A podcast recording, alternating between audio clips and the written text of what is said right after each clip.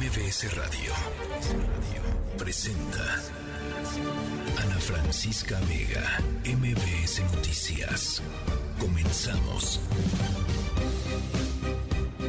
5 de la tarde en punto, ¿cómo están? Me da mucho gusto que me acompañen en esta tercera emisión de MBS Noticias. Yo soy Ana Francisca Vega. Hoy lunes 16 de enero del 2023, arrancando semana. Y ahora sí, formalmente periodo de precampañas este año, como ustedes saben, pues están en juego las gubernaturas de Coahuila y lo que los eh, analistas ven como la joya de la corona, que es el electorado más grande del país, es el Estado de México.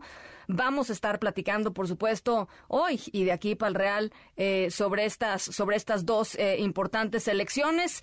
También vamos a tocar un tema, uff, que creo que a mucha gente le interesa, la nueva ley eh, que tiene que ver con el uso del tabaco en México, la venta y el consumo. Los empresarios dicen que van a llover amparos. Organizaciones del sector salud dicen que es la mejor noticia que se ha dado al país en muchísimo tiempo en términos de la protección a la salud de los no fumadores particularmente de los niños. Nada más para, para que quedemos un poquito eh, al tanto de lo que va a suceder. Adiós al humo del tabaco en estadios, en arenas, en salas de conciertos, en deportivos, en parques, en general, en cualquier espacio de concurrencia colectiva cerrado o abierto. Adiós al humo del tabaco. Tampoco se va a poder fumar eh, en las terrazas de los restaurantes que eran pues básicamente para los fumadores, ¿no? La gente que íbamos con niños, por ejemplo, pues ni, ni de chiste nos podíamos sentar en una terraza a comer en un restaurante. Ese tiempo ha quedado atrás, aunque por supuesto, bueno, pues ahí se espera que los eh, amparos, algunos empresarios puedan promover amparos para seguir eh, con esto. otro tema importantísimo, por supuesto, la ministra Yasmina Esquivel, a la que se le comprobó que plagió su tesis para obtener el grado de licenciatura, insiste en que no va a renunciar y que tampoco va a pedir licencia. El presidente se lanza con todo. La UNAM, silencio sepulcral. El consenso entre juristas es si la UNAM otorgó el título, debe también poder retirarlo. Si no se cumplió con una de las condiciones básicas para recibir el título, que es presentar un trabajo propio, un trabajo de tesis propio. Bueno, eh, le estaremos entrando, por supuesto, al tema. Ayer reinauguraron la línea 12 del metro después de la tragedia del 3 de mayo del 2021 que dejó a 26 personas muertas. Hasta palomazos echaron en el metro la jefa de gobierno, eh, Martí Batres, Andrés Layú, en fin, el director del metro, por supuesto. Algunas personas diciendo, pues es muy poco sensible lo que hicieron. En fin, se reinauguró. Vamos a hablar, por supuesto, también sobre el metro. Hoy es Rasha Chabot y su línea directa y mi queridísima Adina Chelminsky. Por lo pronto, saludo a toda la gente que nos está sintonizando desde Ciudad del Carmen, en Reynosa, en Torreón, en Felipe Carrillo Puerto, aquí en el Valle de México a través del 102.5. Gracias por ser parte de este esfuerzo informativo. Redes sociales, ahí les van para que platiquemos por allá. Twitter, arroba Ana F. Vega. Instagram y Facebook, Ana Francisca Vega Oficial. Nuestro número de WhatsApp, 5543 77 1025. Y recuerden, Siempre nos pueden escuchar a través de nuestra página web mbcnoticias.com. Arrancamos. MBS Noticias informa. Pues cosa cotidiana, ¿no? El tema de los llamados incidentes en el metro de la Ciudad de México. El más reciente apenas ayer, cuando dos vagones de la línea 7 se separaron cuando el tren estaba llegando a la estación Polanco. Debido a este incidente, los usuarios que estaban en los vagones comenzaron a abrir las puertas ellos mismos, con miedo, por supuesto, para poder salir. De acuerdo con los usuarios, el convoy comenzó a desprender humo después de lo que ellos escucharon como un presunto eh, estallido, eh, además de la separación de los trenes de este, de este domingo, de ayer domingo. Por supuesto, recordemos pues lo que sucedió el día 7 con el choque de la línea 3, la persona que quedó eh, muerta. Hay todavía 13 personas que permanecen en el hospital a raíz del accidente de la línea 3 y las autoridades de la Ciudad de México insisten en que son incidentes. Eh, eh, Martí Batres incluso ha dicho eh, que ha reforzado, digamos, esta idea de que son incidentes atípicos y de que algo hay detrás de estos incidentes y que no es una falta de mantenimiento en el sistema de transporte colectivo Metro. Adrián Jiménez, ¿cómo estás? Te saludo con muchísimo gusto. Buena semana, Adrián. ¿Qué tal? Buenas tardes, Ana Francisca Auditorio. Igualmente, así es sin llamarlo sabotaje, autoridades capitalinas insisten en que las fallas recurrentes en el metro que han provocado los últimos, como ellos lo llaman, incidentes, son también atípicos, extraños, inusuales y en algunos casos premeditados, son las propias palabras de los funcionarios. El último, ya lo decía, registrado ayer en la línea 7 en esta estación Polanco, donde se desacopla este, estos, estos vagones. En conferencia de prensa, la jefa de gobierno Claudia Sheinbaum rechazó, pese a señalar que son actos provocados, plantear la posibilidad de un sabotaje desde el interior del sistema de transporte colectivo, por lo que pidió esperar las conclusiones de las investigaciones a cargo de la Fiscalía Local. Vamos a escuchar sus palabras. Adelante. Tiene que, que hacer su investigación la Fiscalía y el propio trabajo del metro.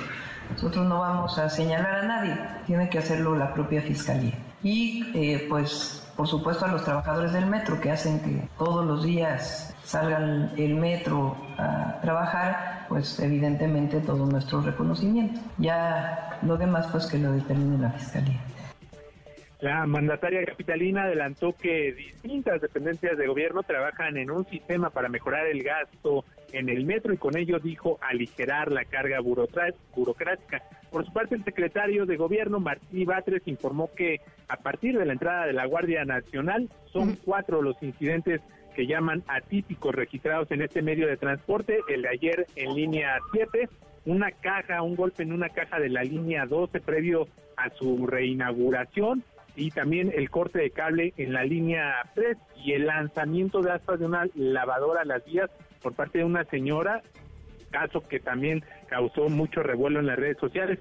También el director general del metro, Guillermo Calderón, anunció que llama la atención que ayer en el desacoplamiento de estos vagones en la estación Polanco, pues no fue encontrado un seguro de un cilindro que une precisamente a estos carros, además de que encontraron anomalías en los tornillos de esta pieza que une a los vagones. Vamos a escuchar.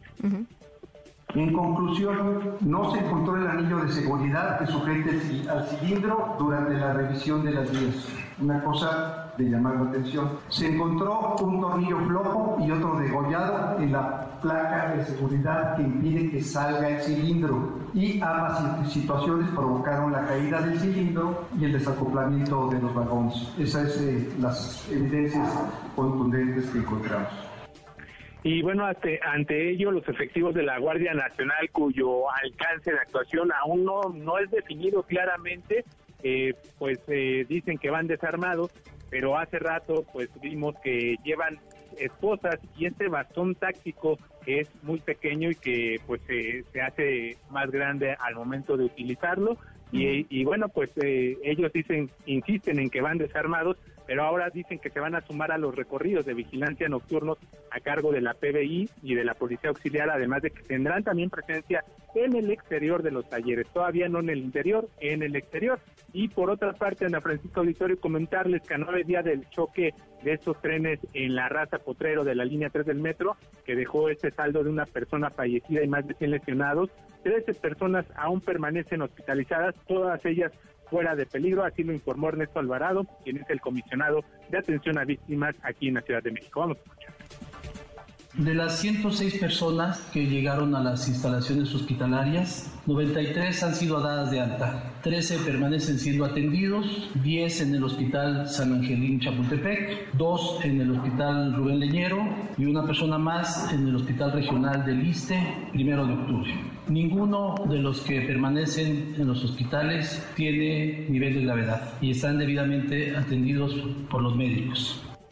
El funcionario agregó que mantiene contacto de forma cotidiana, así lo dijo, con el núcleo familiar de Yaretsi, la joven que perdió la vida en este choque de trenes, para seguir, dijo, brindándoles los apoyos que se requieran, los cuales se mantendrán el tiempo que sea necesario. Ana Francisca, la información que les tengo.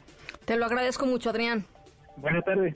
Gracias, muy, muy buena tarde. Eh, y ya les decía, nuevas eh, reglamentaciones, nuevas eh, directrices de em, la venta y el consumo de cigarros en el país. La Asociación Nacional de Pequeños Comerciantes, la AMPEC, anunció la presentación de un amparo colectivo y la promoción, además de miles de amparos, justamente en contra de las nuevas disposiciones de la Ley General para el Control del Tabaco que entró en vigor ayer. Alberto Zamora, te saludo con gusto. ¿Qué tal, Ana Francisca? Muy buenas tardes.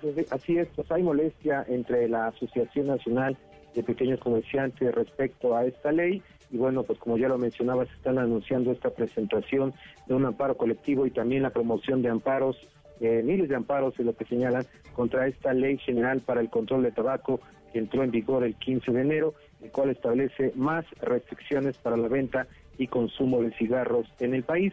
Se ofreció una conferencia de prensa donde estuvo presente Cuauhtémoc Rivera, el dirigente de la ANPEC, dijo que la aplicación de la ley provocará una afectación de al menos 25% en los ingresos mensuales de sus agremiados que oscilan entre 8 y 10 mil pesos. También resalta que esta medida va a beneficiar al mercado negro de cigarros, que actualmente equivale al 20% del consumo nacional, además de que también va a afectar la libertad que tienen los consumidores para elegir los productos que quieren comprar. Aquí sus palabras vamos a presentar la demanda nacional y vamos a poner ese instrumento a disposición de aquel pequeño comerciante compañero que así decide entrarle. Lo vamos a apoyar para que lo presente en los mejores términos, para que no gasten abogado. Vamos a tener nuestro teléfono, el de AMPE, y nuestra línea de contacto en general abierta a esta, a esta posibilidad, que nos busquen, que nos llamen. Hacemos un llamado a hacerlo pese a todo, porque debemos dejar claro que no estamos eh, conformes con esta situación. Bueno, el dirigente de la AMPEC denuncia también que las autoridades pues no han difundido correctamente este contenido de esta ley y que existe en realidad un desconocimiento entre sus agremiados respecto a los alcances de esta norma. Ana Francisca, mi reporte. Te lo agradezco mucho, Alberto. Gracias, buenas tardes. Gracias, muy buenas tardes. En la línea telefónica, Germán González, presidente de la Cámara Nacional de la Industria Restaurantera, Alimentos y Condimentos, la Canirac. Germán, muy buenas tardes. Eh, su, su, visión de lo, de lo que implica esta, esta nueva disposición, la Ley General para el Control del Tabaco. Germán. Muy buenas tardes, Ana Francisca. Un gusto estar en tu programa. Mira, eh, quiero poner en contexto lo que pasó. O sea, la discusión de fumar no fumar, qué fumar y dónde fumar, la tuvieron los legisladores en febrero del año pasado. Y terminó eso en una ley plasmada. Esa ley se publicó y básicamente para entrar en aplicación lo que esperaba era un reglamento. El reglamento lo, le corresponde a la Secretaría de Salud. en, el, en la ley lo que dice es que hay espacios para fumar y donde se puede dar servicio a alimentos y bebidas. Eso es lo que dice la ley. Y en el reglamento viene eh, el anteproyecto y se hacen las consultas. Y en el anteproyecto la sorpresa es que viene esta leyenda de que queda prohibida la prestación de cualquier servicio, alimentos, bebidas y entretenimiento, así como su consumo en las áreas de fumar. Así es. Y todos sorprendidos porque la, el reglamento, que es una, digamos, una norma subordinada a la ley, está más estricta que la ley. Entonces, hicimos las consultas, las diferentes cámaras, ya habrás oído eh, de diferentes aspectos que tiene la ley, lo que nos corresponde a los restauranteros, a los hoteleros, es que había lugares ya designados con las características físicas y de un borrón lo quitan.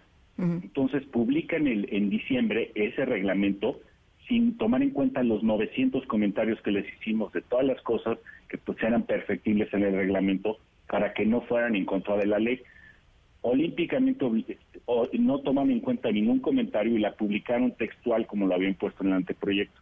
Y ahí es donde está el agravio y ahí está donde está el problema, porque los legisladores, que es donde se discutió la ley a fondo, pues tomaron una decisión y son nuestros representantes y es lo que toca. Y llega la Secretaría de Salud y como no le gusta lo que hicieron los legisladores, legisla desde su escritorio, cosa que rompe con el debido derecho, el debido proceso y es ilegal. Entonces ahí es donde están las afectaciones porque puedes convivir ciertas áreas de fumar con ciertas características físicas con el cigarro y hoy lo eliminan de un plumazo. Y no solo es una terraza, sino estás hablando de a cielo abierto, las albercas de los hoteles, estás hablando los rooftops, estás hablando de las terrazas en la calle, los jardines, el de eventos.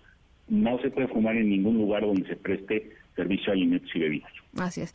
Ahora, lo que dice la Secretaría de Salud eh, es que justamente la salud de las y los mexicanos, particularmente de los niños, pues no puede estar por encima del negocio de nadie. Sí, pero que lo legislen quien lo tenga que legislar, no que digan ellos.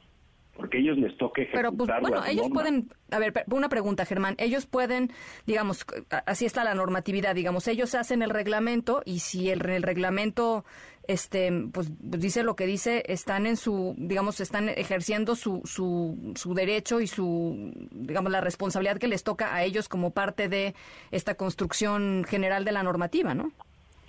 En cierto sentido sí, pero no puede, no puede ser más estricto que lo que dice la ley, porque entonces son legisladores y, son el ejecutivo, y entonces están invadiendo funciones, y eso es lo que le vamos a ir a decir las demandas de amparo del juez. Oye, pues estos señores están excediendo sus, sus, facultades, deciden de, decide que procede, pero mientras suspende la, la, acción que están tomando, porque bueno, hoy como, como empresarios, como, como Cámara, tenemos que cumplir y, vigilar que, se, que la ley se cumpla, no hoy dice que nadie puede fumar, nadie puede fumar. El que no le guste tiene que ir a presentar su derecho y decir, oye, ¿sabes qué? Yo creo que se excedieron, no debió ser así, y quiero que me suspendas el acto mediante una demanda de, de amparo, ¿no? Ahora, en, el, en, en, los debates y en las discusiones que tú nos eh, contabas del año pasado, Germán, eh, como industria, como cámara, ¿a qué sí se comprometían? Porque, digamos, eh, el, el tema del, del, de, fumar y del tabaco tiene que ver pues con un balance entre el derecho de las personas a la salud y el derecho de las personas a fumar y el derecho de las personas a hacer negocio, ¿no? O sea, son tres derechos que ahí, digamos, que compiten y hay equilibrios muchas veces pues muy delicados. Em, y, la, la, tendencia mundial es hacia proteger a la gente pues que no fuma. Así es la tendencia mundial.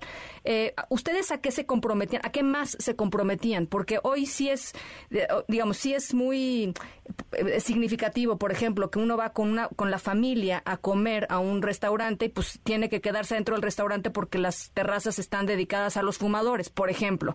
Em, y habrá otras circunstancias en donde, en los conciertos, bueno, si te toca al lado un señor que fuma, aunque sea al aire libre y tú no fumas, pues ¿por qué tienes que estar oliendo el cigarro del señor que fuma?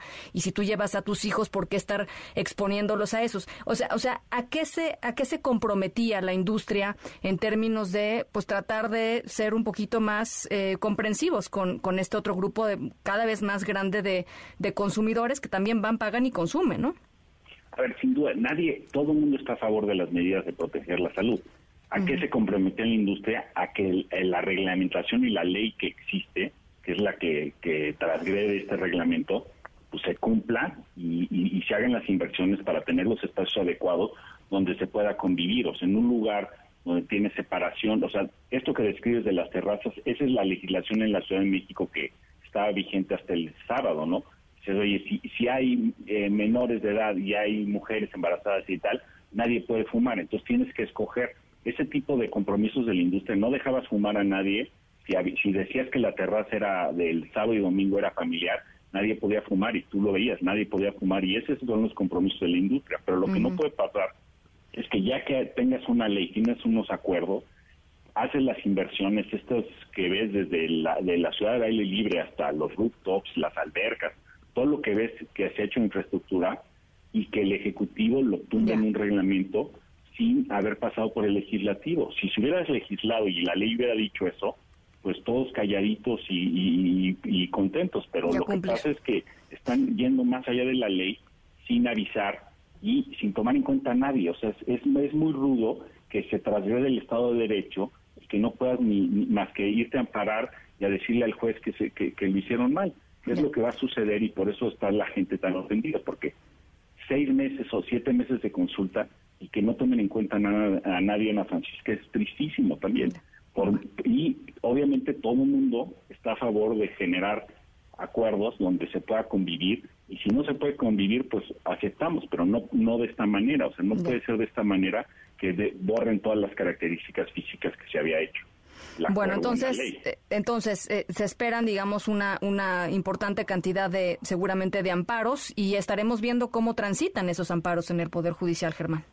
Sí, ahí, ahí va a ser una decisión del juez sobre valorar lo que dices, la, el, interés público y esto contra estas transgresiones que quiero, pero también tiene que ver con, con eh, esta, esta eh, digamos, exageración en prohibir las zonas y también sobre, eh, de alguna manera, la, la, la, oportunidad que tiene una persona de decir, porque todo el que fuma es adulto, Ana Francisca.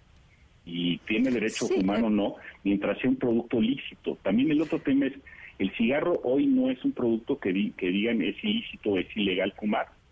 Ahora, la gente que, Germán, la gente que fuma, por ejemplo, es que hay, varias cosas en esta ley, ¿no? Pero la gente que fuma, pues seguirá fumando, aunque no vea, por ejemplo, en las tienditas, este, atrás del, del, del, cajero, eh, los cigarros. Igual los va a seguir pidiendo. El chiste es, ¿no? Quizá no ponerlos a la vista de este eh, grupos más vulnerables, como son adolescentes o como son incluso niños. Cada vez más niños están fumando a, a edades este, más jóvenes y pues eso no le puede hacer nada bien a nadie más que a la industria tabacalera, pues.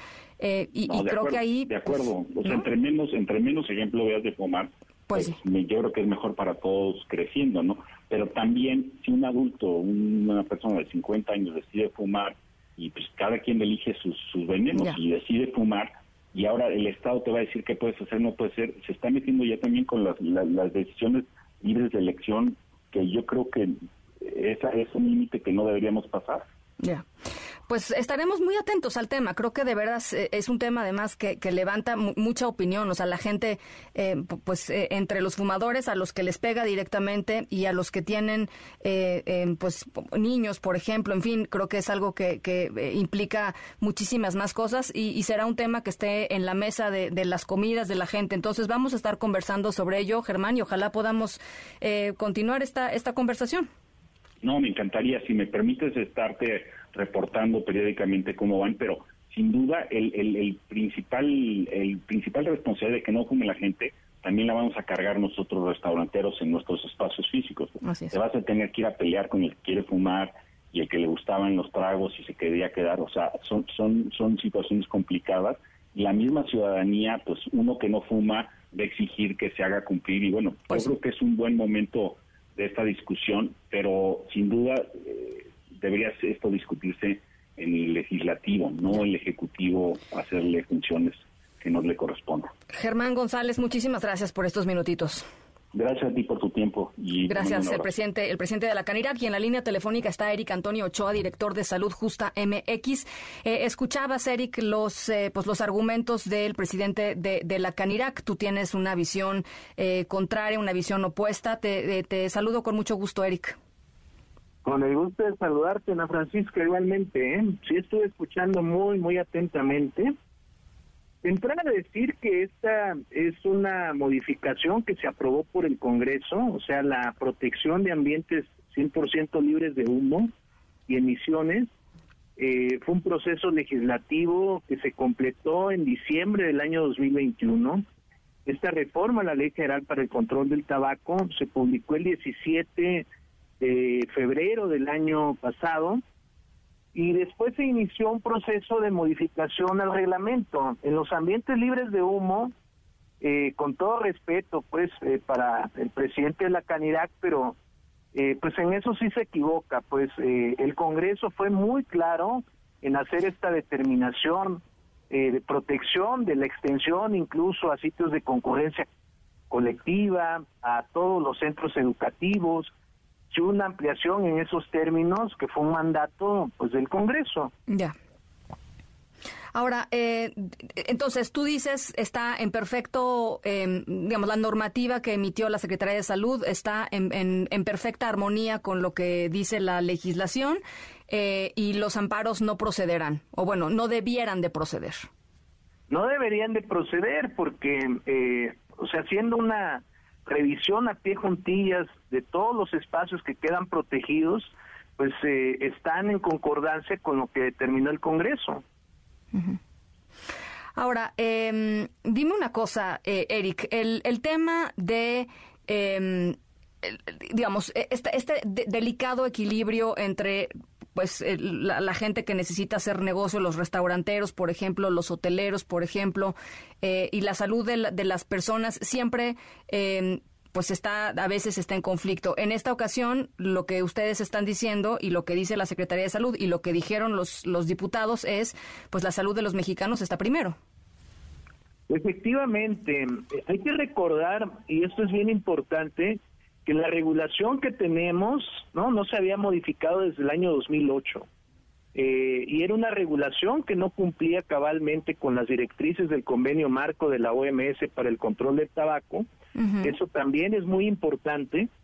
Y decir que eh, desafortunadamente pues eh, la industria pues había estado socavando todos los esfuerzos en el Congreso y había una cantidad de interferencia abrumadora por parte de la industria eh, y por eso es que no habíamos tenido ningún avance, ¿no? y con esto que hemos logrado en los últimos años, gracias al empuje de la comunidad de los expertos médicos, de especialistas, el apoyo de la Organización Mundial de la Salud, de la Organización Panamericana de la Salud, pues fue que pudimos avanzar en este proceso. Ya. Ahora, ¿quién va a sancionar, este, Eric? Porque por ejemplo, si hay alguien fumando en una playa, uno llega a decirle a la, no, la palapa de al lado en la playa y está llegando el humo de, no, porque a veces sucede que aunque esté en un, lugar abierto, llega el humo de tabaco. Em, ¿Quién sanciona a esa persona? Eh, eh, es el hotel, uno va, o sea, es decir, yo, es una de esas cosas que me parece que puede terminar siendo, em, pues, eh, muy difuso, ¿no? Este, pero, pero ¿qué dice la ley?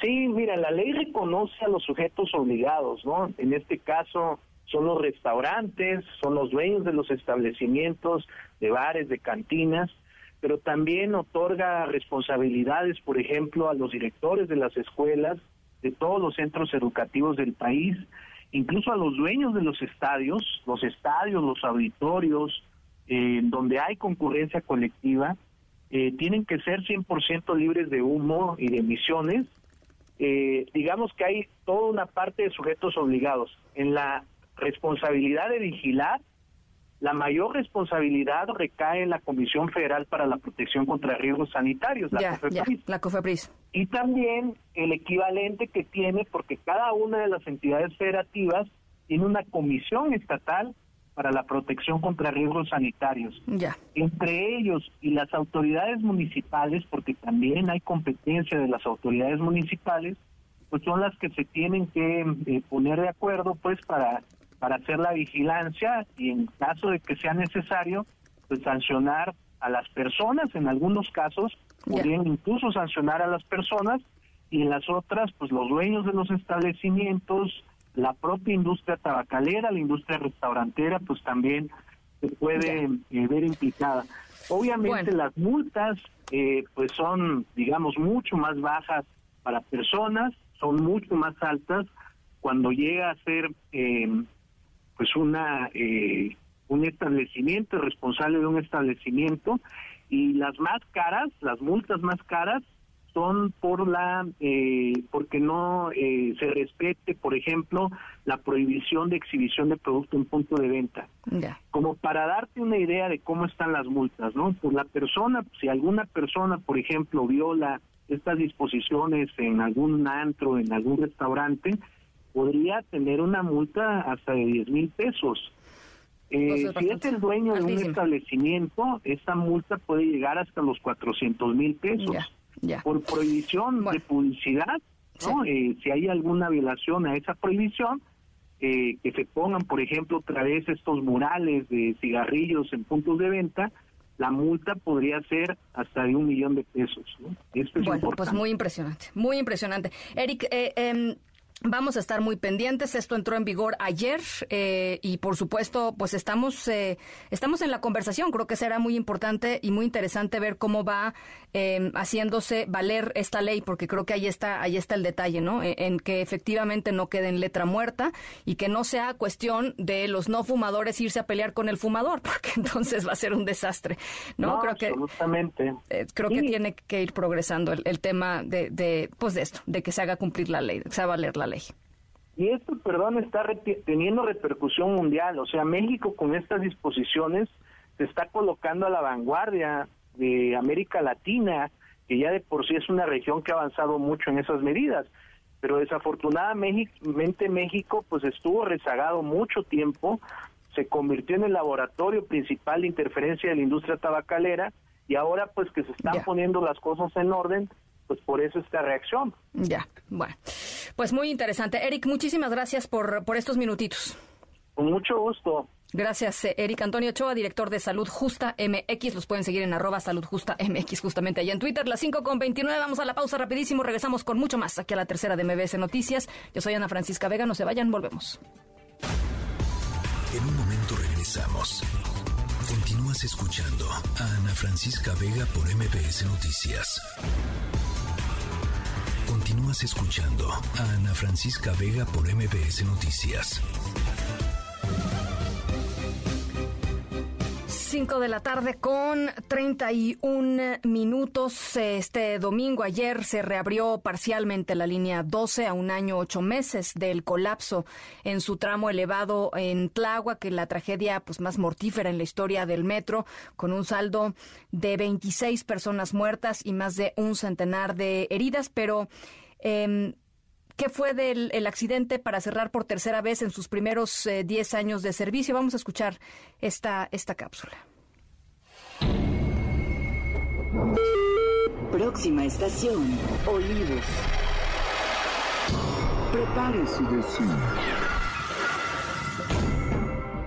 Eran las 10 con 22 minutos de la noche del lunes de 3 de mayo del 2021 cuando un gran crujido y una violenta sacudida sorprendió a los pasajeros del tren que iba a Tláhuac.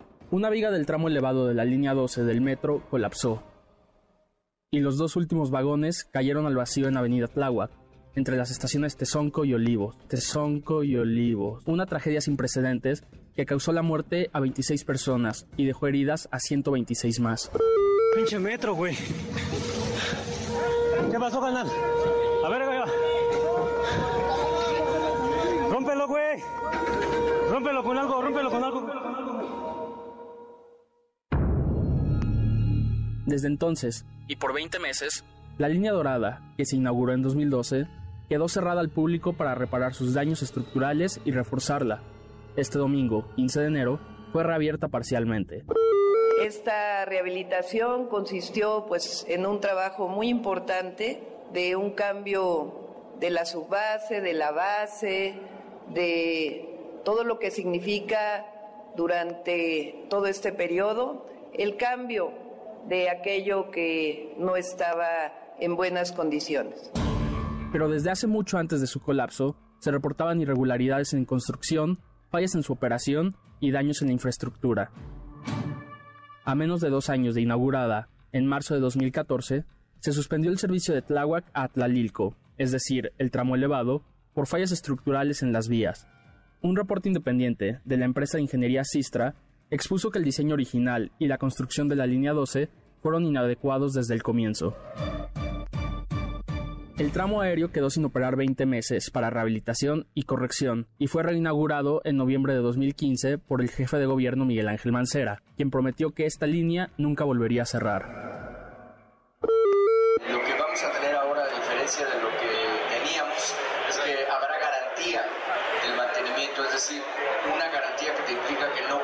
cierres con las empresas que estarán trabajando eh, agrupadas. Cada uno de los eh, trabajos estarán garantizadas para que no haya cierre de la línea. El metro la cerró de nuevo 22 meses después, tras el terremoto del 19 de septiembre de 2017.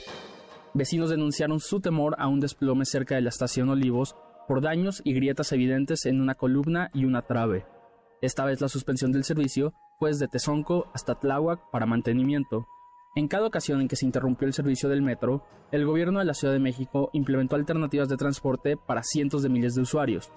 Sin embargo, el traslado en camiones RTP, trolebús o metrobús fue más lento y duplicó e incluso triplicó los tiempos de tránsito para muchos capitalinos. Primero eran los camiones de RTP, era un desastre. Todo el carril que va hacia Tláhuac para poner ahí como su paradero de este Metrobús. Eh, eso hacía que el otro carril, el que era del sentido contrario, fuera para los dos sentidos. Y siempre había muchísimo tránsito, siempre habían accidentes. El semáforo duraba de que tres segundos, entonces siempre había como muchísimos problemas.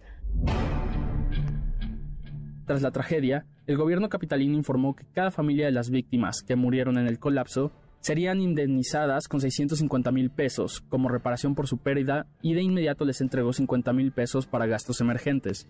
Pero luego de ajustes con la aseguradora, la autoridad señaló que las familias recibirían un total de 920 mil pesos del seguro del metro, y un millón de pesos más del Fondo de Atención a Víctimas.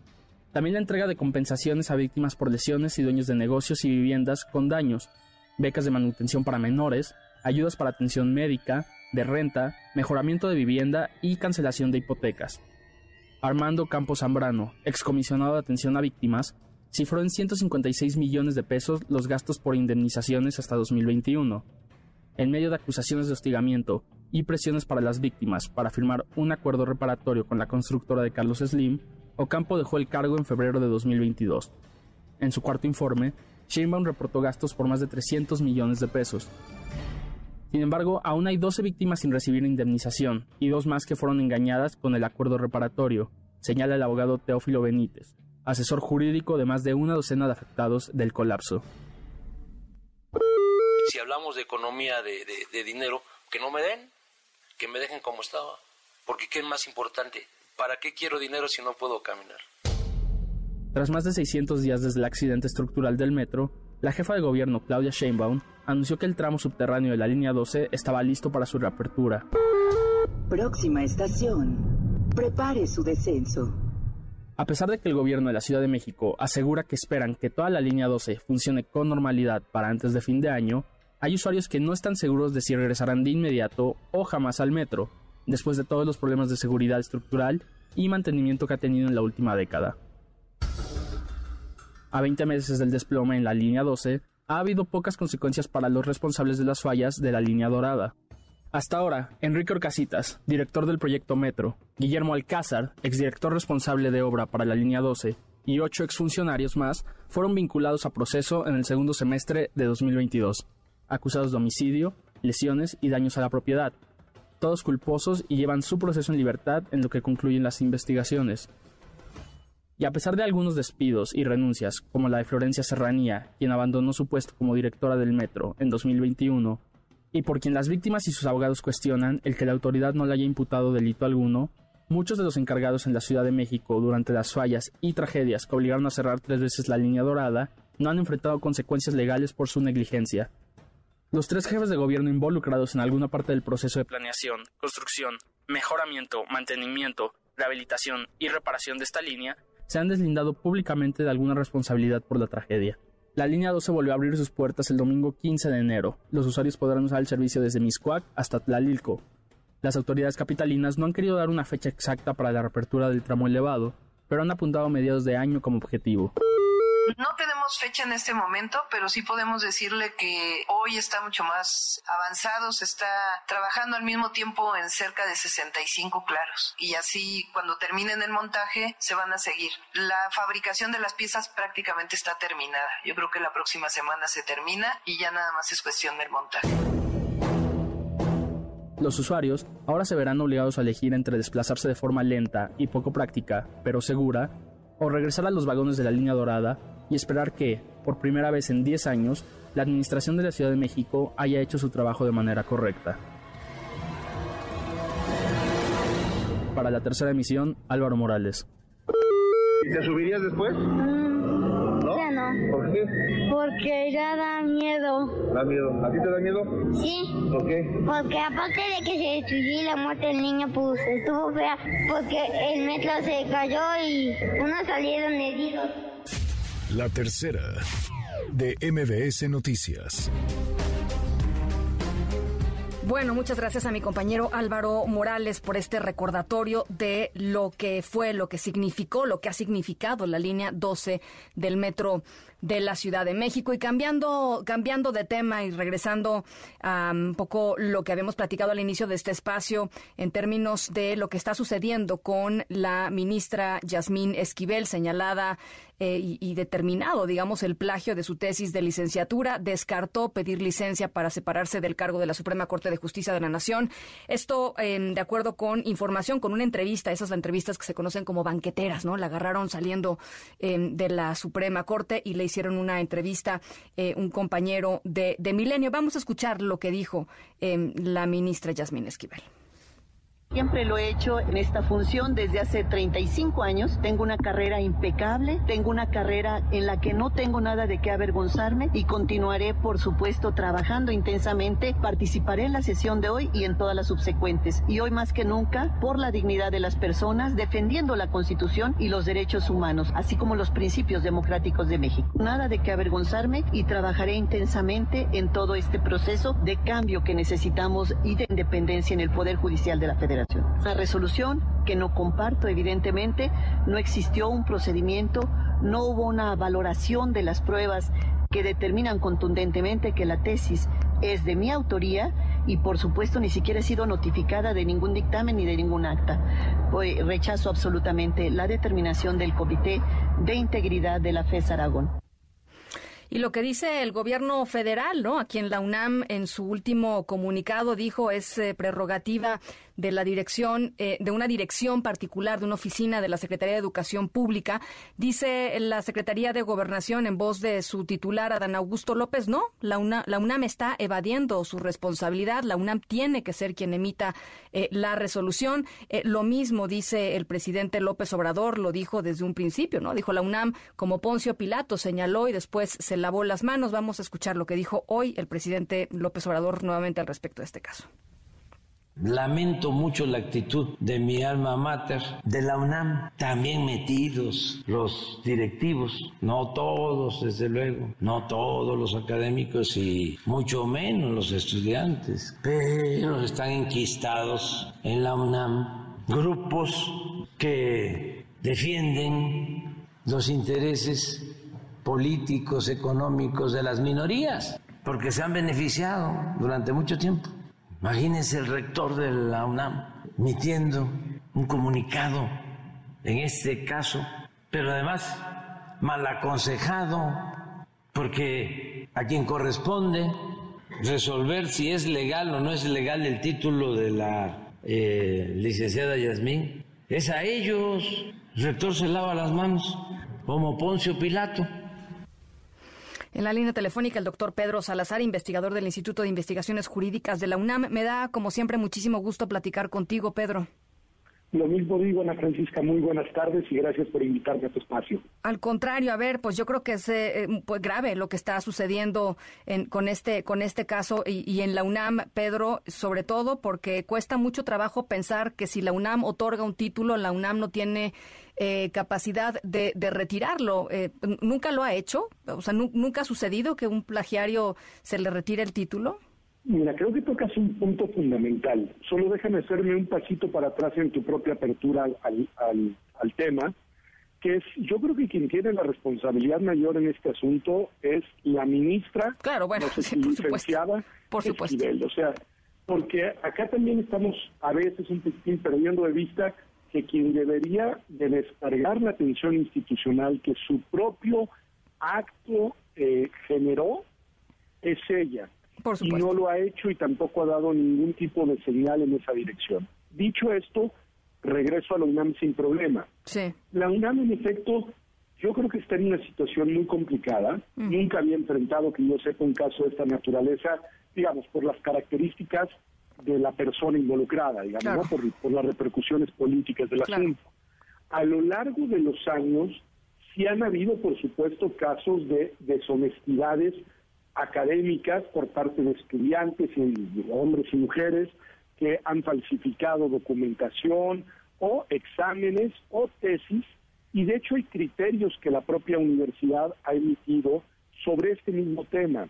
Eh, en alguna tesis, por ejemplo, hace 10 años, en 2012, eh, de, la, de la Oficina de la Abogacía General, se precisaba con mucha claridad que atendiendo al reglamento general de estudios de la propia universidad, pero sobre todo al reglamento general de exámenes, los criterios que debían de acreditarse de cualquier, digamos, examen, y en este caso documento y en este caso tesis, para que fueran validados de manera positiva, no solo en el rigor de sus contenidos, metodología y trabajo, sino también que se acreditara que eran producto del esfuerzo personal de quien los presentaba, que fueran originales y que estuvieran orientados por una línea de honestidad académica. Claro. Y que si no se lograban reunir estos requisitos, pues el documento no estaba en condiciones de ser reconocido como válido, en este caso para la obtención de un título además de licenciatura y además en derecho.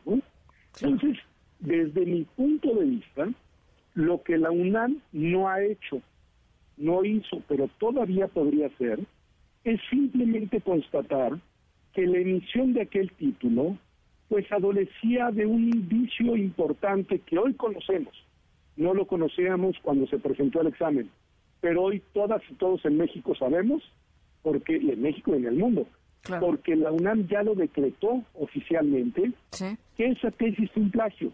Por supuesto. Y entonces, pues ni fue original, ni fue producto del esfuerzo de la persona que la presentó, ni está alineada con los rigores mínimos de la honestidad académica. Así es. Por lo tanto, no se cumplieron los requisitos necesarios para la emisión del título.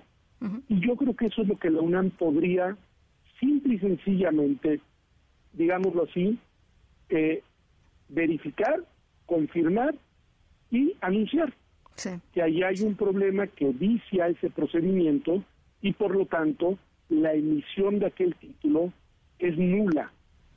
Y si no hay título, entonces ya las consecuencias que siguen se podrán abrir en de muy diversas rutas, ante muy diversas autoridades, pero lo que la universidad creo que sí debe hacer y puede hacer es desde un punto de vista académico acreditar que ahí hay un problema de vicio, de fondo, de un procedimiento muy relevante en una universidad como es la obtención de un título académico.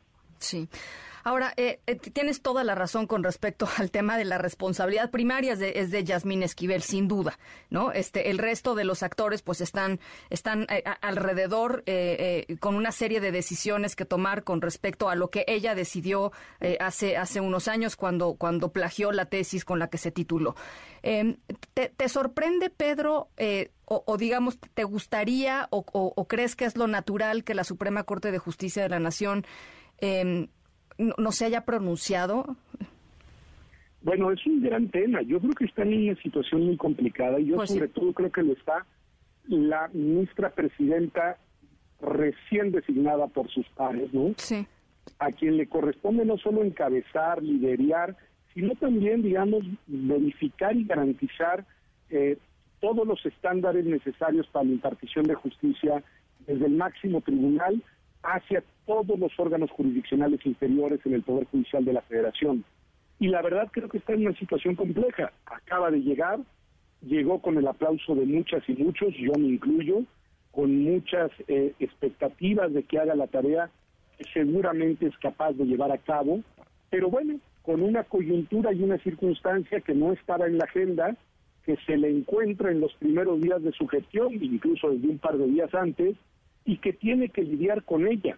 y sí creo que ahí hay un reto importante también para las y los ministros y para la judicatura en general, porque además no perdamos de vista, Ana Francisca, que los tres principales colegios de abogados del país, reunidos en el Consejo General de la Abogacía Mexicana, Así es, ya tuvieron un planteamiento contundente, claro, preciso y pidiendo una renuncia. ¿eh? Es decir, y, e, y es ahí, no están ahí todas las abogadas y abogados de México, pero digamos son las organizaciones en las que se reúnen las personas que tienen la formación para acudir a los tribunales a defender nuestros derechos.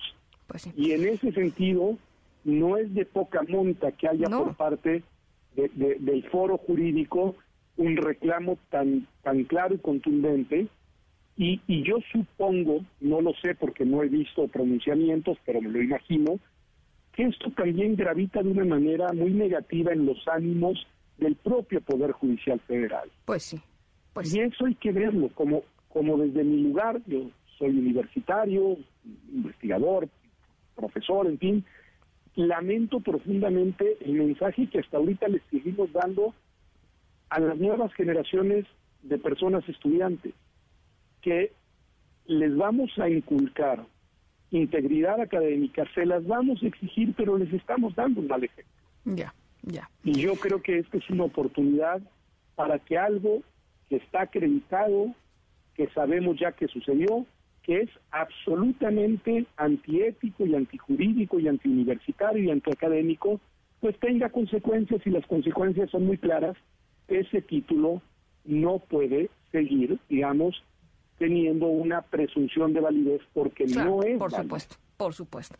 Ahora, finalmente, y, yo creo que esto ya es más como quizá incluso a título personal, porque yo me, pensaba hoy por la mañana, pues el tema de, de, regresando a la UNAM, Pedro, eh, pues tú eres investigador, profesor, por supuesto, eh, el tema del ejemplo que da, eh, que, algo así pueda suceder para las nuevas generaciones, Pedro. Es clave, pero clave, Ana Francisca. Pues nosotros debemos ser un ejemplo de honestidad, de rigor, de, compromiso con principios universitarios. Tenemos un código de ética muy, muy relevante y muy exigente y lo debemos de honrar. Y lo debemos de honrar por nosotros mismos, pero como bien dices, lo debemos de honrar para las nuevas generaciones. Nosotros debemos de transmitirles a las y a los estudiantes de este país, no solo de la UNAM, que una manera honesta de hacer las cosas, una manera honorable y comprometida con el Estado de Derecho, con las reglas, con los derechos, etcétera, es no solo posible, sino deseable.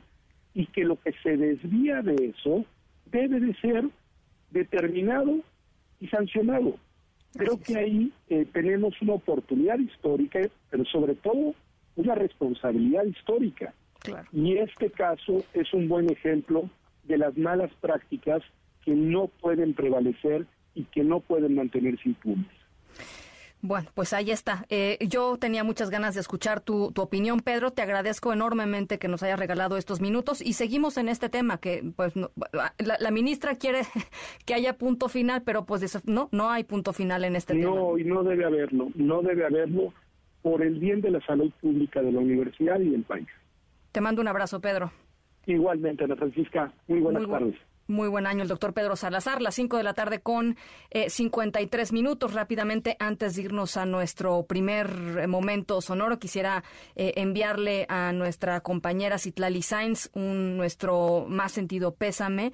Eh, y nuestro abrazo solidario por em, el fallecimiento de su mamá, la señora Consuelo Jaimes Robles eh, Citlali. Te mandamos de veras un abrazo y pues mucho ánimo, Citlali. A nombre de MBC Noticias y de todo el equipo de esta tercera emisión. Las 5 de la tarde con 53 minutos. Ana Francisca Vega, en MBS Noticias.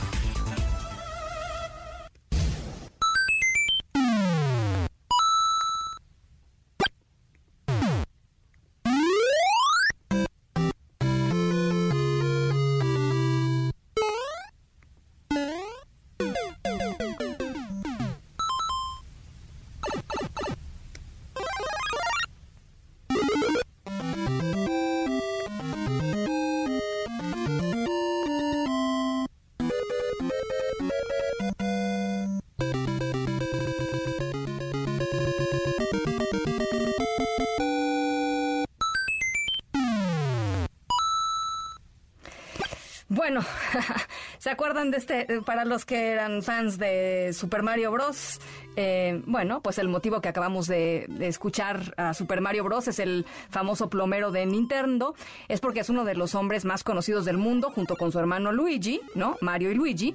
Eh, y en nuestro momento sonoro les vamos a platicar justamente de un italiano que recientemente se volvió mucho más famoso de lo que era una semana atrás. Esta celebridad, que hasta hace unos días era un desconocido a nivel mundial, hoy está en las portadas de todos los periódicos europeos por su reciente arresto. En nuestro momento sonoro les vamos a platicar de quién hablamos y qué fue lo que hizo para ganarse la cárcel. A ratito regresamos con ello. Las 5 de la tarde con 55 minutos. Vamos a la pausa. Regresamos con mucho más aquí a la tercera de MBC Noticias. Yo soy Ana Francisca Vega. No se vayan. Volvemos.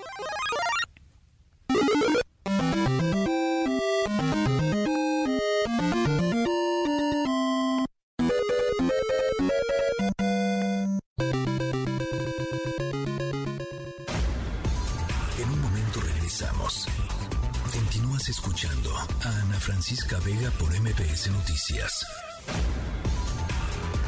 Continúas escuchando a Ana Francisca Vega por MPS Noticias. Línea directa con Ezra Shabot. Mi querido Ezra Shabot, dicen por ahí que el gobierno federal, el presidente López Obrador, ya decidió renunciar, digamos, a la competencia eh, en Coahuila, ¿no? Para concentrarse en el Estado de México. me, me asustaste cuando dijiste, oí que el presidente de la República decidió renunciar y tomaste un respiro. No, no, no, no, no, a ver, Ezra, no, no, no, no. A Coahuila, a Coahuila.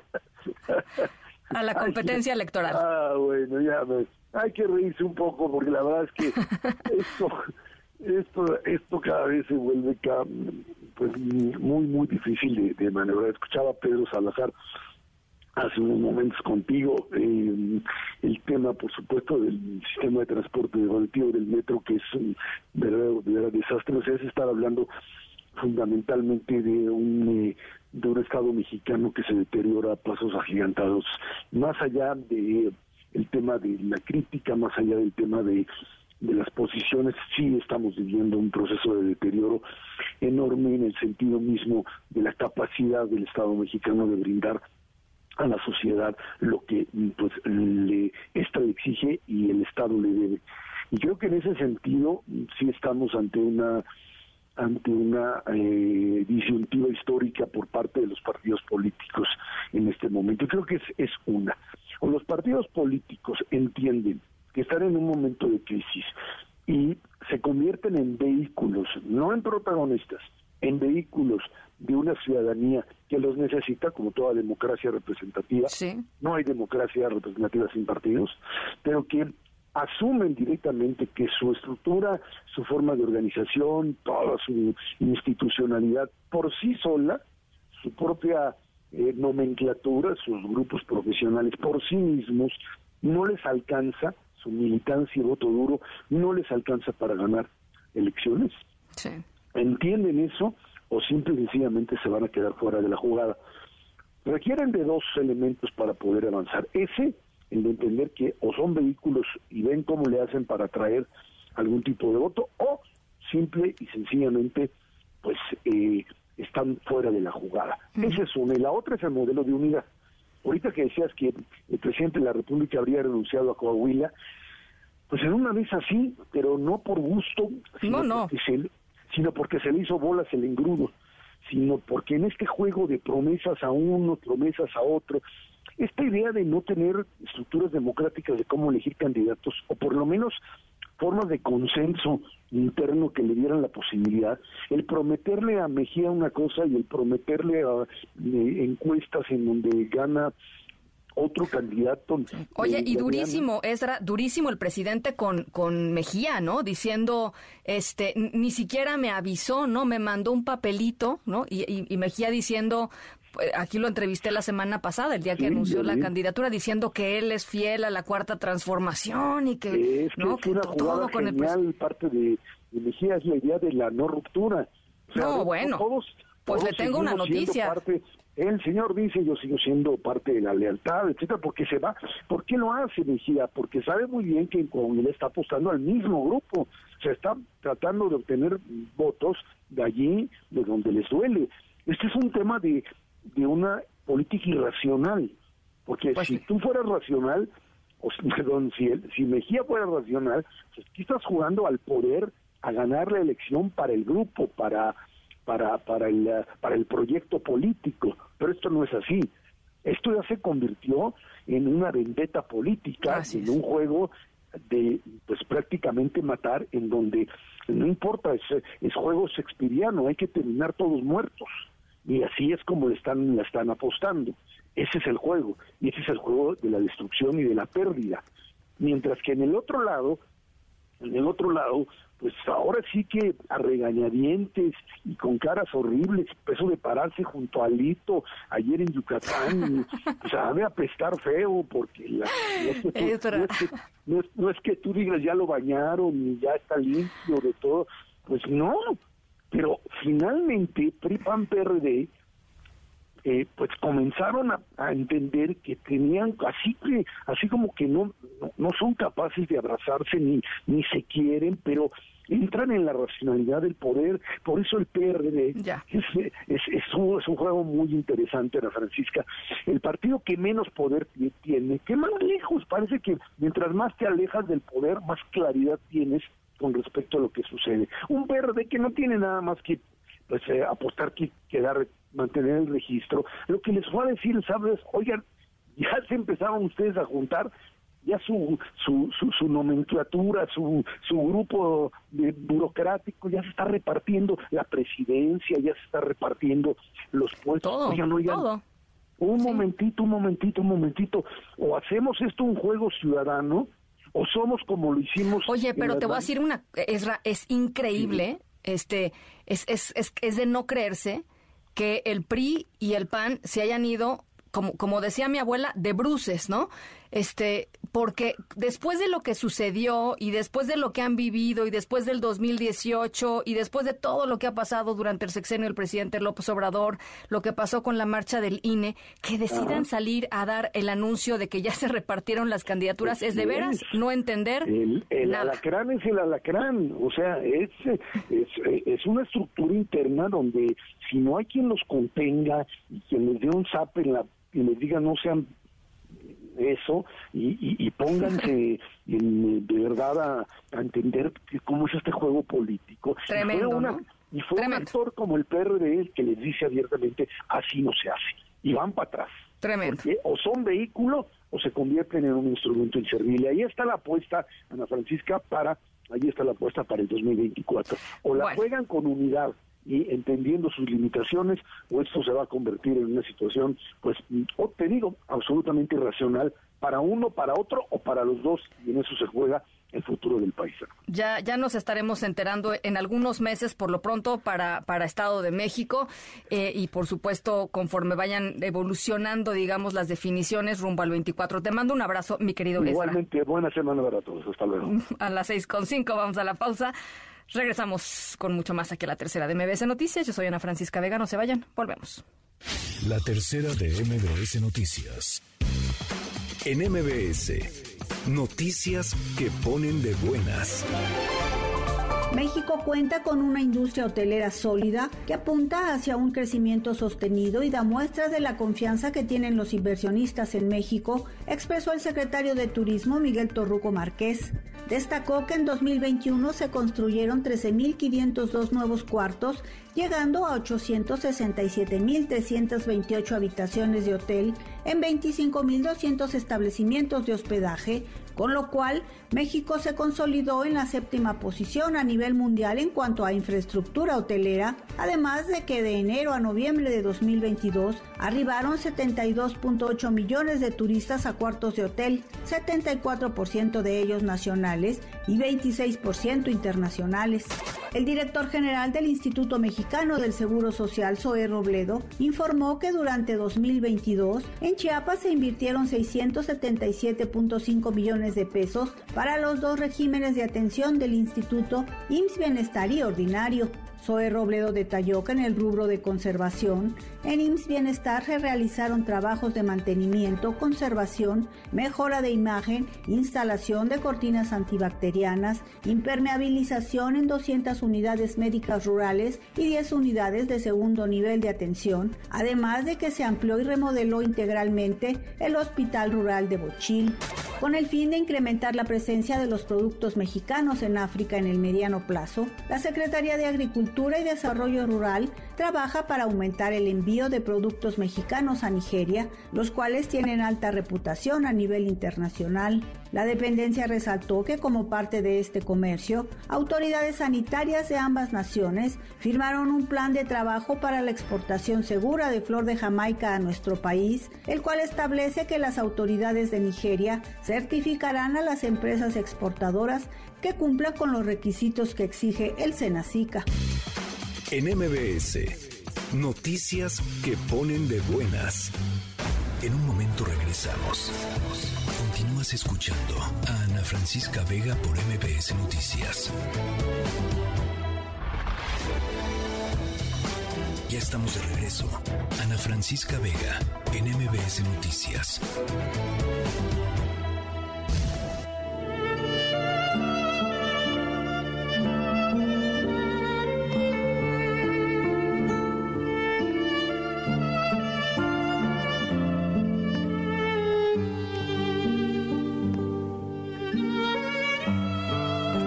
Que en este mundo, eh, o este mundo, se divide entre las personas a las que les gusta la saga de El Padrino y las que no.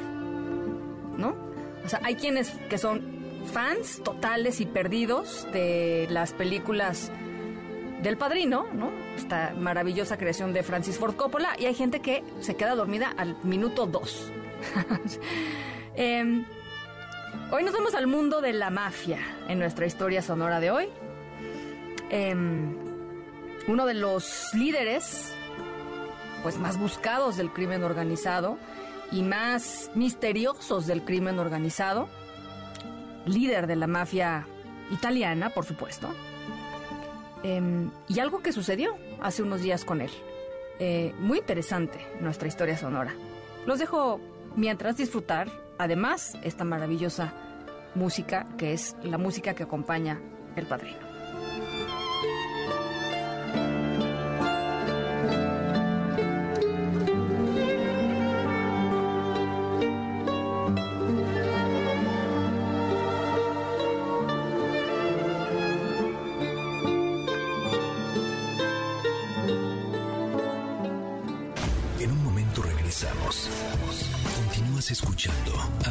Francisca Vega por MBS Noticias.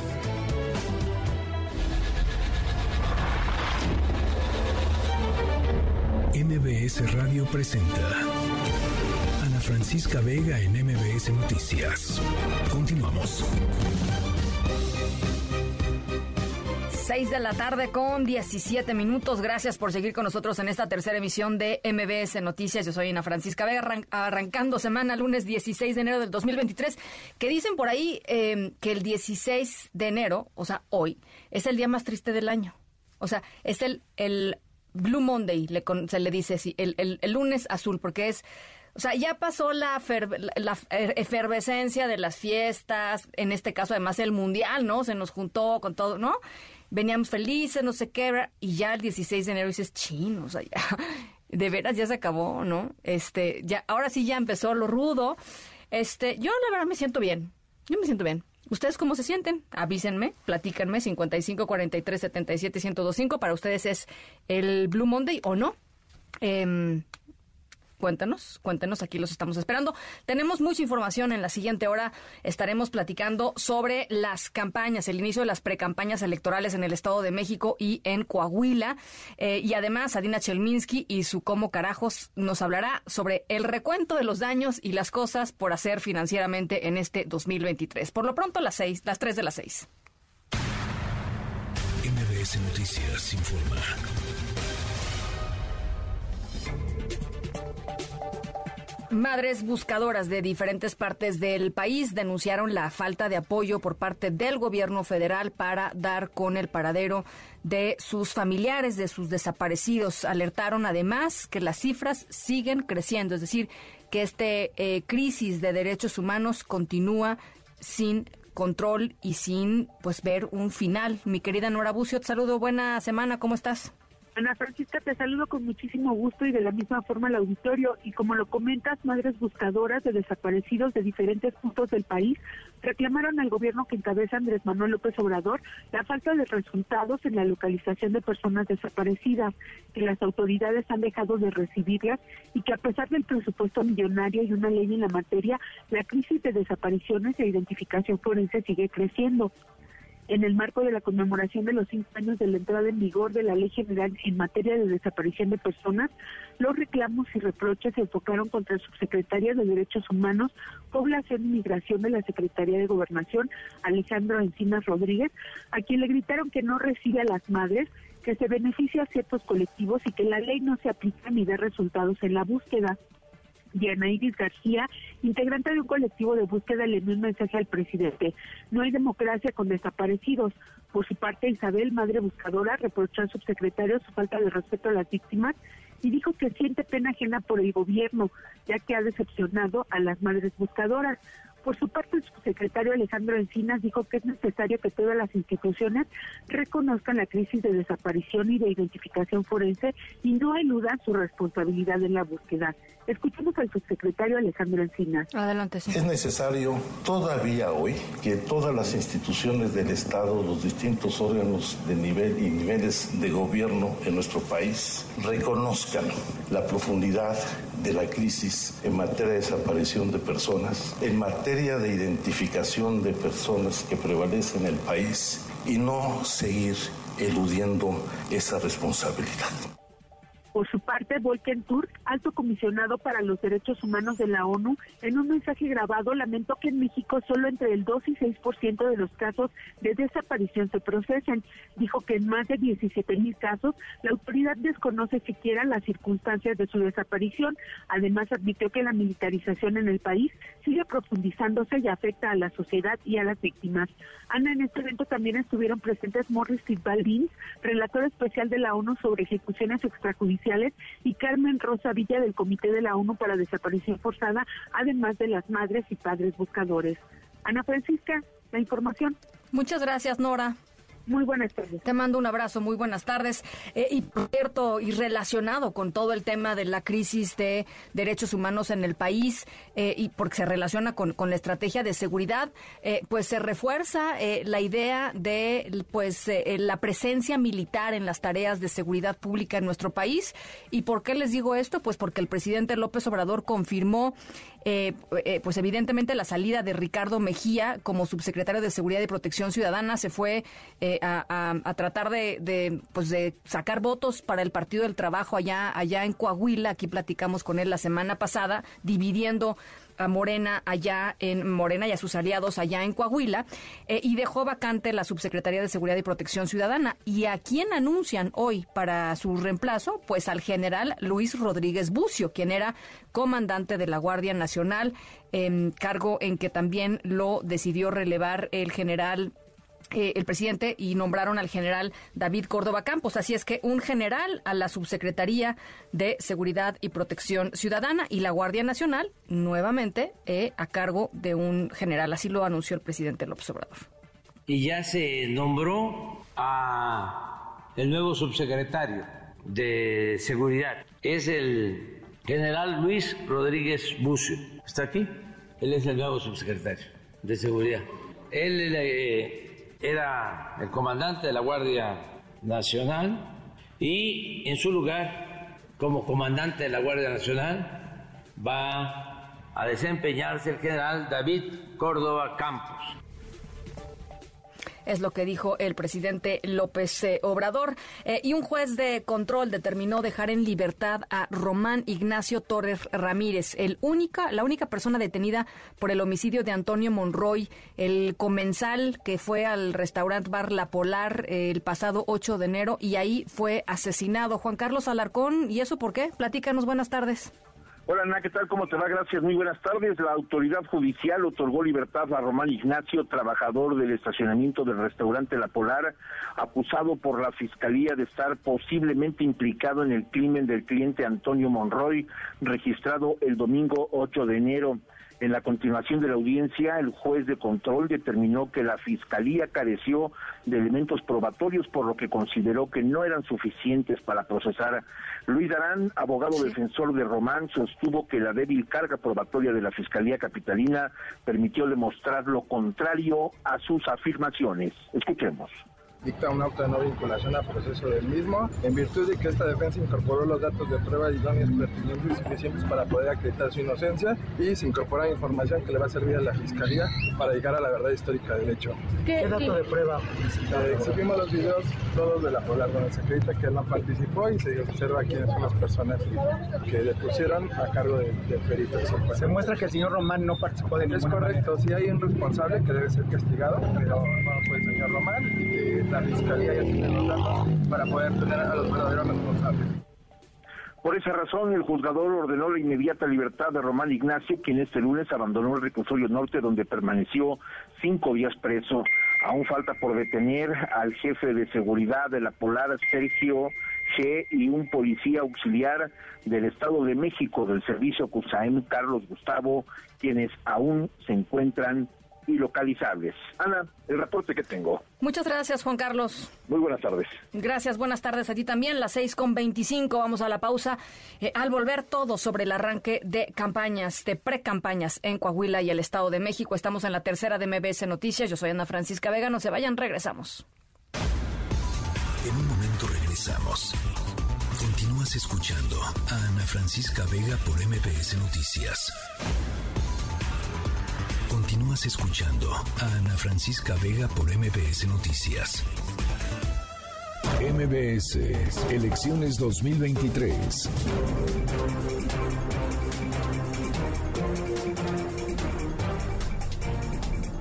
6 de la tarde con 27 minutos. Ya les decía, eh, arrancan los procesos electorales, la disputa formal por eh, la titularidad de la gubernatura, tanto en el Estado de México como en Coahuila, eh, y por supuesto por el peso estratégico en la disputa por el poder político y rumbo al 2024, el Estado de México pues tiene un foco importante. 12.6 millones de personas están inscritas en la lista nominal en el Estado de México. Es el padrón más, más grande del país. Eh, Juan Gabriel González, ¿cómo arrancaron las cosas por allá? Te saludo con mucho gusto. Qué intenso año te va a tocar, Juan Gabriel. Así es, Ana Francisca, ¿cómo estás? Muy buenas tardes a ti y auditorio. Pues este fin de semana se consumaron las dos alianzas electorales que competirán por la gobernatura del Estado de México y al mismo tiempo iniciaron las precampañas. Por un lado, PAN, PRD y también Nueva Alianza, partido político local, destrabaron sus desacuerdos y registraron ante el Instituto Electoral su convenio de coalición y mañana martes será el registro formal de la periodista Alejandra del Moral Vela para poder iniciar sus actividades de promoción entre militantes y simpatizantes de los partidos políticos que la impulsan. Luego de consumar la alianza denominada Va por el Estado de México, el presidente estatal del PRI, Eric Sevilla Montes de Oca, dijo que la cuarta transformación no se instalará en el territorio mexiquense. Así lo expuso. Hay que defender este Estado. ¿De qué? de la ignominia, del autoritarismo, de las ocurrencias, de los malos gobiernos. Aquí no van a pasar, aquí no lo vamos a permitir. Las elecciones se ganan en las calles y se ganan con votos. No vamos a permitir ningún tipo de coacción, de coerción ni de fuerzas mediáticas de ningún orden. Mi compañero Juan Gabriel González. Se nos cortó, vieron, se nos cortó la comunicación. en un segundito regresamos con él eh, y nos vamos aprovechando rapidísimo que la tengo ya en la línea hasta Coahuila, hasta la otra elección en donde eh, también arrancaron eh, los precandidatos a la gubernatura de Coahuila. Camelia Muñoz, te saludo con gusto. Muy buenas tardes. Hola Francisca, muy buenas tardes para ti, para el auditorio. Pues efectivamente también este fin de semana aquí en el estado de Coahuila arrancaron las precampañas rumbo a la gubernatura y pues en esta elección solo participan hombres quienes buscan posicionarse en la preferencia para la elección del próximo 4 de junio. Te comento que en el caso de Manolo Jiménez Salinas, aspirante de la Alianza Va por México integrada por el PRI, PAN y PRD, bueno, pues él estuvo en estos dos días en Torreón, Saltillo, Piedras Negras y Sabinas, y esto fue lo que dijo a sus simpatizantes de la capital del estado. Escuchemos. Hoy es un privilegio vivir en Coahuila. Y si no, pues es cuestión de voltear a ver el caos que hay en muchas otras entidades del país. Y bueno, por dicha alianza también se registraron Manuel Hernández Rocha y Alejandro Dávila González, quienes también, bueno, pues están haciendo su trabajo en, en, el interior de los partidos a los que pertenecen, como es el PAN y el PRD. En el caso del Partido del Trabajo y después que se confirmó la participación de Ricardo Mejía Verdeja tras el conflicto interno con Morena, el ex subsecretario de Seguridad habló del rompimiento con el partido, pero dijo que no es este rompimiento con el proyecto del presidente Andrés Manuel López Obrador. Es que irónico porque el que eligieron como defensor de la 4T es todo menos defensor de la 4T, es defensor de Atira, por ejemplo, y de los contratos a leoninos. Pero bueno, eso es otra historia. Sí queda en la reflexión pública que los procesos de selección de candidatos tienen que ser más abiertos, no clandestinos. Y bueno, también te comento que el día de ayer una parte de los consejeros estatales de Morena reiteraron el apoyo a Mejía Verdeja. También, bueno, pues te comento que eh, a razón de este rompimiento, el precandidato de Morena, Armando Guadiana Tijerina, dijo que este, esta situación, este conflicto es algo momentáneo, pero lo importante es que con sus actividades va a lograr que la cuarta transformación gane en la entidad. Otro de los aspirantes que también busca esta eh, candidatura, pero por la alianza Rescatemos Coahuila entre el Partido Local Unidad Democrática y el Verde Ecologista es Evaristo Lenin Pérez Rivera y finalmente, bueno, pues te comento que hay tres candidatos, precandidatos, perdón, eh, eh, independientes, quienes están en este momento buscando la recolección del apoyo ciudadano y ellos son Juan Cristóbal Cervantes, Roberto Quesada y Fernando Rodríguez González. es la información, Ana. Bueno, pues ya estaremos eh, conversando contigo mucho este durante este durante este año, Camelia. Te agradezco mucho. Hasta luego, buenas tardes. Muy buenas tardes. Por cierto, rápidamente decirles que Ricardo Mejía eh, acusó al presidente de Morena, Mario Delgado, de ser un corrupto y un traidor a la democracia. Dijo que eh, se ha dedicado al mercadeo de las candidaturas. Duro eh, Ricardo Mejía en contra de, del presidente nacional de Morena. Además, compartió una foto en la que aparece el precandidato de Morena, el senador, bueno, el ex senador Armando Guadiana, junto con los priistas Miguel Ricardo El gobernador de, Coahuila, y el, el, que es, el que es el precandidato, Manolo Jiménez, el precandidato eh, priista y de la coalición allá en, en Colima, el em, alcalde de Saltillo, Manolo Jiménez. Así es que, em, bueno, pues ahí están las cosas difíciles en Coahuila y sobre todo pues esta ruptura eh, entre Ricardo Mejía y Morena y por supuesto pues el abandono de hoy del presidente López Obrador. Eh, rápidamente nada más regresar contigo para, para el cierre de tu nota. Te nos, te nos cortaste, querido Juan Gabriel. Así es, Ana Francisca, escuchábamos el tema del PRI. Después de lo que dijo el tricolor, Morena, Partido del Trabajo y Partido Verde suscribieron su alianza bajo el modelo de candidatura común el sábado en Toluca y ayer domingo en Esahualcoyot fueron los dos primeros eventos de, eventos de Delfina Gómez Álvarez como precandidata, acompañada de la dirigencia nacional de su partido, de los representantes del PT, del Verde, así como de senadores y alcaldes, diputados locales y federales y liderazgos regionales Gómez Álvarez advirtió que el PRI y sus aliados recibirán una elección de dignidad poniéndole un fin a una larga noche de casi 100 años de régimen tricolor. Así lo dijo Delfina. Nos estamos enfrentando a casi, insisto, 100 años de vicios, a 100, casi 100 años de corrupción. ¿Alguien de ustedes puede creer que esos que por mucho tiempo ignoraron al pueblo ahora puedan estar unidos por convicción y democracia, como dicen? ¿Lo creen? Claro que no. Que por lo que respecta a Movimiento Ciudadano, este partido informó a la autoridad electoral que no hará precampaña y que su candidato o candidata a la gubernatura, que hasta el momento todo apunta será el senador Juan Cepeda, será electo por los órganos nacionales. Decirte por último que el periodo de precampaña termina el 12 de febrero y de ahí los procesos internos de los partidos para confirmar e inscribir candidatos con fecha máxima el 2 de abril. La campaña formal va del 3 de abril al 31 de mayo y el 4 de junio, de junio será el día de la jornada electoral para elegir al próximo gobernador mexicano. Ana Francisca, el reporte. Te lo agradezco muchísimo, Juan Gabriel. Muchas gracias. Gracias, pendientes. Buenas tardes. Muy buenas tardes. Y en la línea telefónica Arturo Espinosa, abogado y consultor en temas electorales y legislativos, director de Laboratorio Electoral. Arturo, me da mucho gusto platicar contigo. ¿Cómo estás? ¿Cómo estás, Ana Francisca? Muy buenas tardes. Me da mucho gusto saludarte. Igualmente, Arturo. A ver, yo sé que no tenemos una bolita de cristal, pero sí me gustaría eh, pues que me platicaras un poco cómo estás viendo que se desarrollen eh, eh, estas estas dos pues campañas y, por supuesto, elecciones tanto en el Estado de México como en Coahuila. Sobre todo pensando y que creo que es, digamos, uno de los puntos a analizar, Arturo que ha sido muy difícil distinguir eh, pues lo que según ellos no era ni, ni pre-campaña ni campaña con lo que es pre-campaña, con lo que será la campaña. Es decir, creo que eh, estamos dirigiéndonos a, procesos legislativos probablemente pues muy eh, impugnados.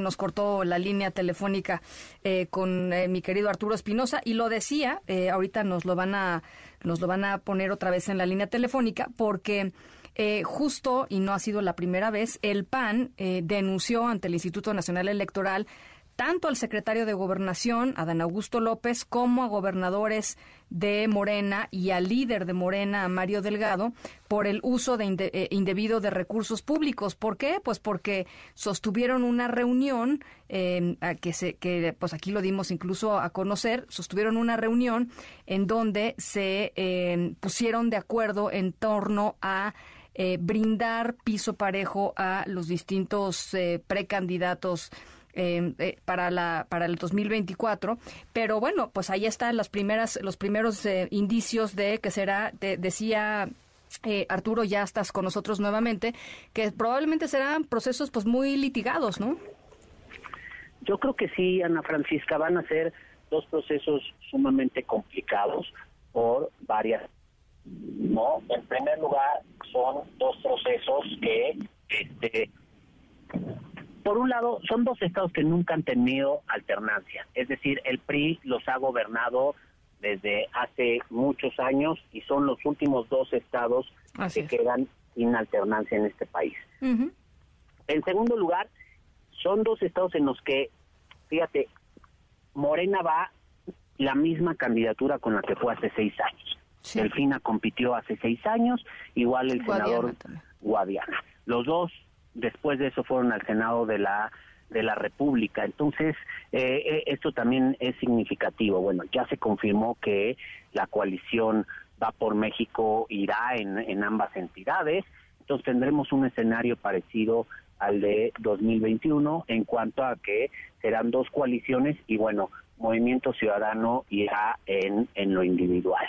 Además, también creo que algo, un detalle importante, en los dos casos, que algo que va a pasar también en la elección federal del próximo año, las autoridades electorales locales acaban de renovar a su presidencia, es decir, el Instituto Electoral del Estado de México como el de Coahuila tienen una presidenta y un presidente nuevos recién designados que irán directamente a su primer proceso electoral, lo cual creo que también pues, pues va a ser una prueba bastante importante y son las últimas elecciones que se hacen con el marco legal vigente, ¿no? Para las próximas ya va a haber, eh, ya va a entrar en vigor esta reforma del Plan B que me imagino que el Senado votará y, verá. Creo que el tema de que mencionabas de los actos anticipados, de cómo están empezando, a mí se me hace que esta parte es sumamente lamentable, porque por un lado ya escuchábamos, el Movimiento Ciudadano no va a hacer precampañas, pero eh, tanto Va por México como Juntos Haremos Historia harán precampañas en una simulación. de campañas, y así son nuestros tiempos electorales, están diseñadas para que se defina la candidatura al interior del partido. Y aquí la verdad es que no hay nada que definir, en, los dos casos ya ya se sabe cuál va a ser la candidatura, así es que serán simplemente simulaciones de campañas anticipadas en los cuales pues veremos si la autoridad electoral les permite que sigan con esta simulación o, pone ciertos límites que ya están establecidos en la ley y, los hace valer. Entonces creo que vamos a ver muchas cosas que van a ser el preámbulo de lo que estaremos viendo en 2024. Bueno, y desde antes, eh, porque además, eh, Arturo, eh, si uno pasaba por el Estado de México, no, no he pasado por Coahuila, pero por el Estado de México desde hace ya pues varias semanas desde que se inventó este título rimbombante que no, no sé ni cómo es, o sea, la el coordinador de los esfuerzos, no sé, les inventan unos títulos para poder salir a hacer cosas, ¿no? Estaba, estaba tapizado, por ejemplo, en este caso, de la cara de Alejandra del Moral, ¿no? De quien será eh, de quién es la precandidata de la, de la alianza PRI-PAN-PRD, eh, y todo esto, pues, pues sin castigo, o sea, todo el mundo como que le sigue dando la vuelta a, las reglas electorales, este, y pues no pasa nada, Arturo, o a, veces ha pasado, pues. Desafortunadamente así es. Digo, por un lado, creo que nuestra legislación es bastante estricta, marca tiempos muy, muy definidos, quiere que esos tiempos se acoten a ciertas cosas y la vida política del país va muy por delante, ¿no? En ese sentido, a mi parecer, las autoridades electorales han sido sumamente permisivas y sumamente tolerantes, han tolerado esta simulación. Justo yo también recorro bastante las carreteras del Estado de México. Ayer, ayer las recorrí y ya no me tocaron ver los de eh, Alejandra del Moral, sino me tocaron ver los de los espectaculares de Delfina y, y está y, y, y eso es en lo que vivimos lo, lo, lamentable de esto es que pues es algo que estamos viendo también en quienes aspiran a la presidencia de la República en 2024 y ya estamos viendo que se está normalizando que nuestra legislación esté eh, se quede atrás en ese sentido. Lo lamentable de esto es que acabamos de tener una reforma electoral y ni uno solo de los partidos políticos siquiera propuso cambiar esto, ¿no? Tremendo, o sea, tremendo. todos lo dejaron así. Entonces estamos viviendo ya en una situación de bastante tolerancia y bastante simulación que creo que no le hace bien al Estado de Derecho y a la certeza dentro de las elecciones. También creo que un punto importantísimo, Ana Francisca, es cuidar cómo va a estar el gasto del dinero. Creo que van a ser campañas en las que se va a derrochar grandes cantidades de dinero y hay que estar pendiente de esta parte. Lo estaremos conversando. Eh, te agradezco por lo pronto este comentario de arranque, Arturo. Claro que sí, con mucho gusto, Ana Francisca. Un abrazo, Arturo Espinosa, a las 6.42. Pausa y regresamos con Nadina Chelminsky. En un momento regresamos.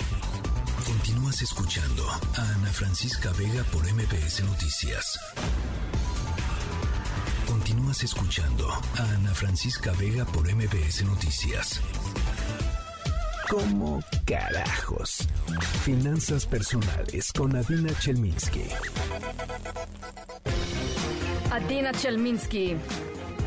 Ana Francisca Vega, se supone que hoy es el día más triste del año y hoy vamos a hablar de temas tristes de dinero. O sea... Está bien, yo no estoy triste, pero arráncate.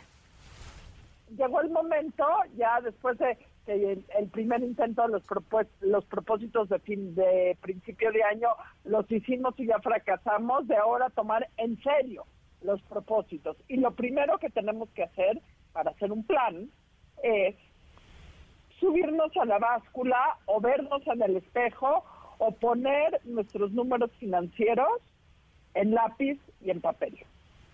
Ponerlos en lápiz y en papel o en el archivo de una computadora es importantísimo porque en el momento que los vemos enfrente de nosotros podemos hacer tres cosas.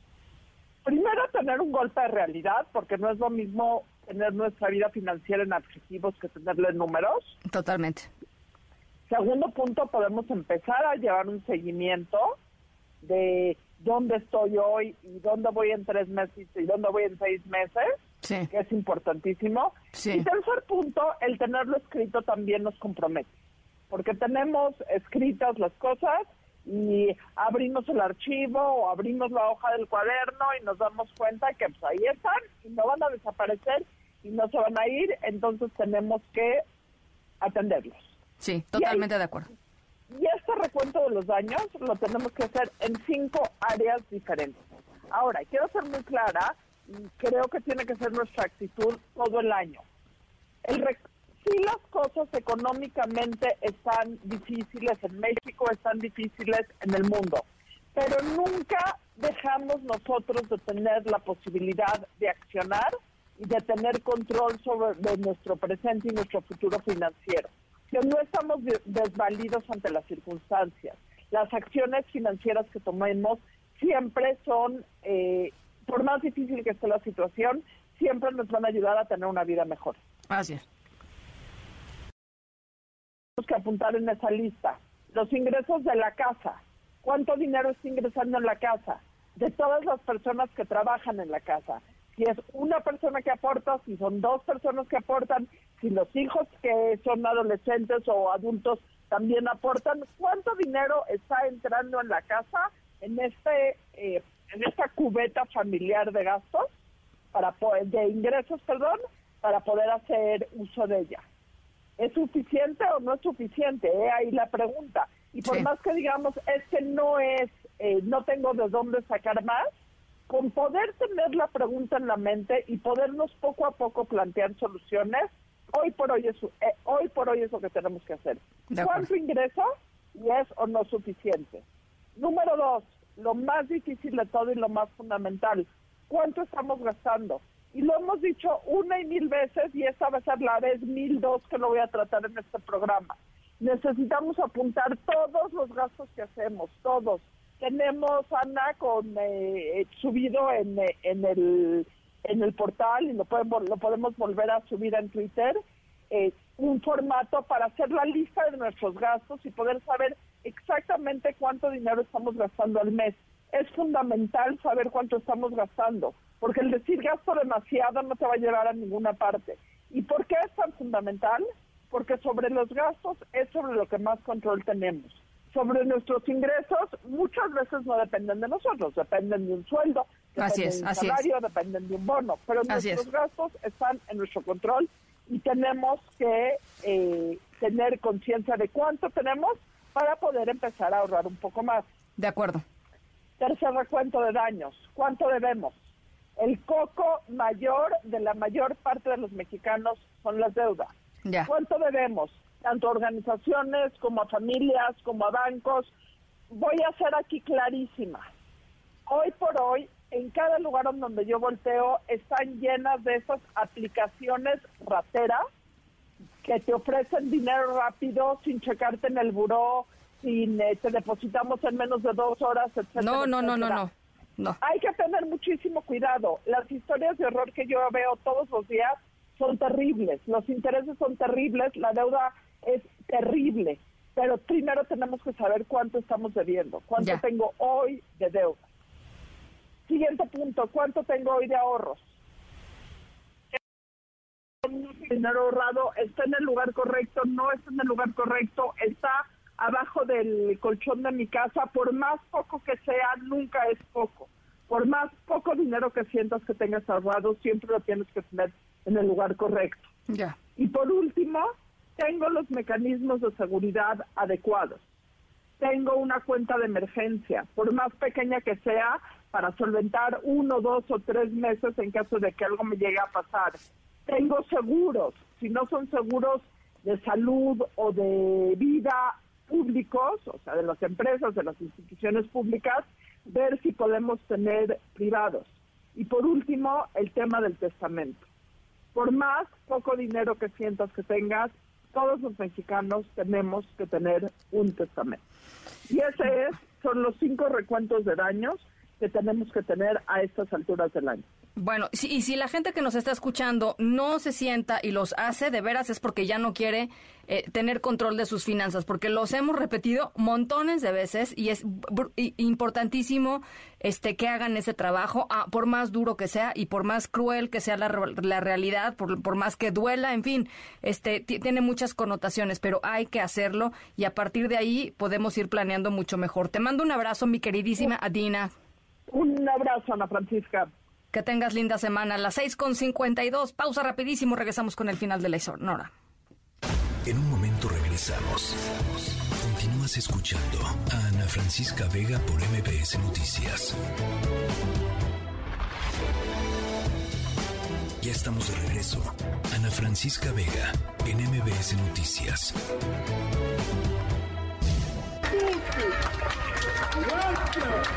Bravissimi, bravi, bravi. Aplausos es lo que se llevaron los carabineros en Italia con la aprehensión de Matteo Messina Denaro, el líder de la Cosa Nostra de la mafia italiana por más de 30 años fue la cabeza de la mafia italiana. Estaba en una clínica privada recibiendo un tratamiento de quimioterapia, pues cuando fue arrestado en la ciudad de Palermo tenía tiene 60 años, era líder de la organización desde 1993, considerado el criminal más buscado de Italia, ha caído el verdadero Don Corleone allá eh, de la mafia italiana, Matteo Messina Denaro. Y esa es nuestra historia sonora de hoy. Nos vamos. Gracias por acompañarnos eh, hoy en este arranque de semana. Yo soy Ana Francisca Vega, en nombre de todo el equipo de esta tercera emisión. Gracias. Los dejo como siempre con Pamela Cerdeira. Cuídense mucho, pásenla muy bien y nos escuchamos mañana a 5 de la tarde en punto. MBS Radio presentó Francisca Vega. Información para todos. MBS Noticias.